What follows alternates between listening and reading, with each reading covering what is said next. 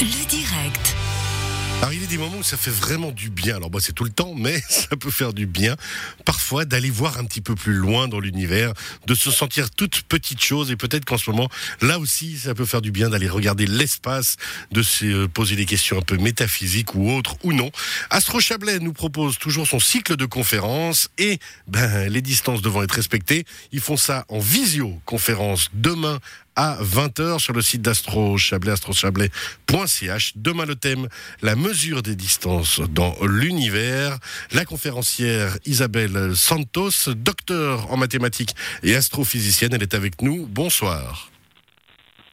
Bonsoir. Alors franchement, moi, je pense que le métier en ce moment d'astrophysicien, ça veut dire regarder le ciel ou autre, job que on peut faire un petit peu peut-être euh, dans une méthode télétravail ou autre ou pas? Est-ce que c'est plus facile maintenant? Est-ce que ça change rien? Ou est-ce que bah, vous êtes obligé d'aller dans l'observatoire et les mesures de distance doivent être respectées? Comment ça se passe votre travail en ce moment? Euh, bah, pour moi, ça change pas grand-chose parce que je passe euh, globalement mes journées devant un écran d'ordinateur. Voilà. Donc honnêtement, vous êtes tranquille. Donc Euh, ça change pas grand-chose. Par contre, effectivement, il y a des observatoires qui ont été fermés. Par exemple, euh, le télescope Euler à la Silla, au Chili. ok. Euh, bah, à cause, euh, à cause des, des mesures de distanciation, bah, il n'y a plus personne sur place pour euh, gérer en cas de problème sur le télescope. Et du coup, le télescope ne fonctionne pas en ce moment. Ça veut dire que s'il y a un astéroïde qui arrive, on le verrait pas arriver. Et puis la planète, elle explose. Bah, il y a peu de chances que l'astéroïde arrive et puis il y a quand même d'autres télescopes qui regardent. Merci, je suis rassuré.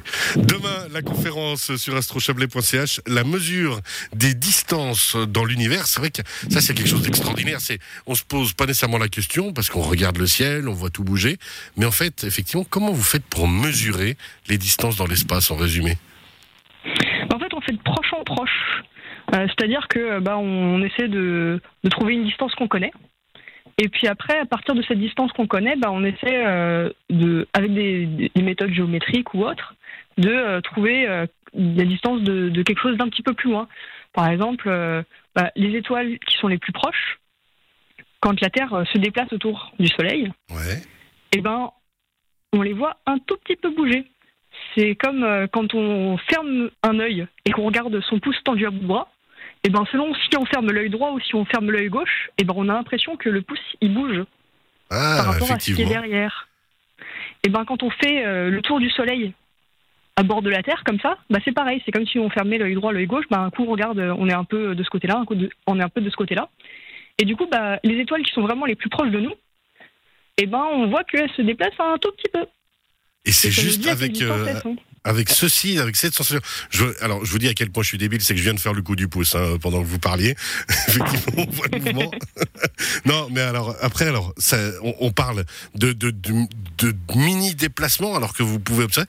Comment on fait les premiers à l'époque, les premiers observateurs du ciel hein, On pense, bon, bien sûr, Galiléo, Copernic, mais est-ce que eux mesuraient déjà ces distances-là? Ils avaient déjà cette capacité que, que vous nous dites euh, maintenant? Bah, ça, ça a commencé avec Bessel en 1800, vers 1830 en gros. Ah, c'est plus récent quand même. Donc c'est c'est assez récent. Et euh, mais le truc c'est que pour que ça marche, et ben d'abord il faut connaître la distance déjà entre la Terre et le Soleil. Ah, et ça, bah ça ouais. date en gros de, de 1700 1716. D'accord, d'avoir pu calculer cette distance par rapport au 1761. mouvement de la Terre et ainsi de suite. Ouais. Et euh, et puis après, bah, une fois qu'on connaît les, distances des étoiles les plus proches, et ben on peut trouver des car- des, caractéristiques physiques de ces étoiles là. Et après, bah, on va utiliser les, étoiles, les, les caractéristiques physiques qu'on a déduites des étoiles les plus proches pour essayer de les utiliser pour déduire les distances des étoiles qui sont un peu plus loin et pour lesquelles bah, on ne peut pas utiliser cette méthode du pouce. Ouais, forcément. Ça, on comprend bien. On, on sait que, le, euh, de ce que je sais à peu près, de ce que j'ai cru comprendre, les, le plus loin qu'on voit dans le ciel, c'est ce qu'on appelle à peu près le ciel profond. Jusqu'où on mesure justement euh, ces distances dans l'univers à peu près?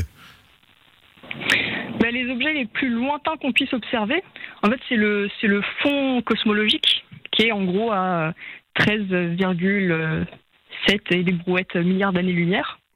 Extraordinaire. Donc ça, c'est presque le Big Bang, mais C'est ça, c'est peu de temps après le Big Bang. C'est euh, le premier moment où euh, la lumière arrive à traverser euh, l'espace pour arriver jusqu'à nous. Eh ben, extraordinaire. Demain, la mesure des distances dans l'univers, c'est une conférence, une visio-conférence proposée par Astro Chablais avec vous, Isabelle Santos. On rappelle, vous êtes docteur en, en mathématiques et astrophysicienne. Toutes les infos et surtout les inscriptions, il faut s'inscrire sur le site d'Astro Chablais, astrochablais.ch. Merci beaucoup Isabelle Santos. Merci à vous. Très belle soirée, bonne conférence demain. À bientôt. Merci bien. Au revoir. Au revoir.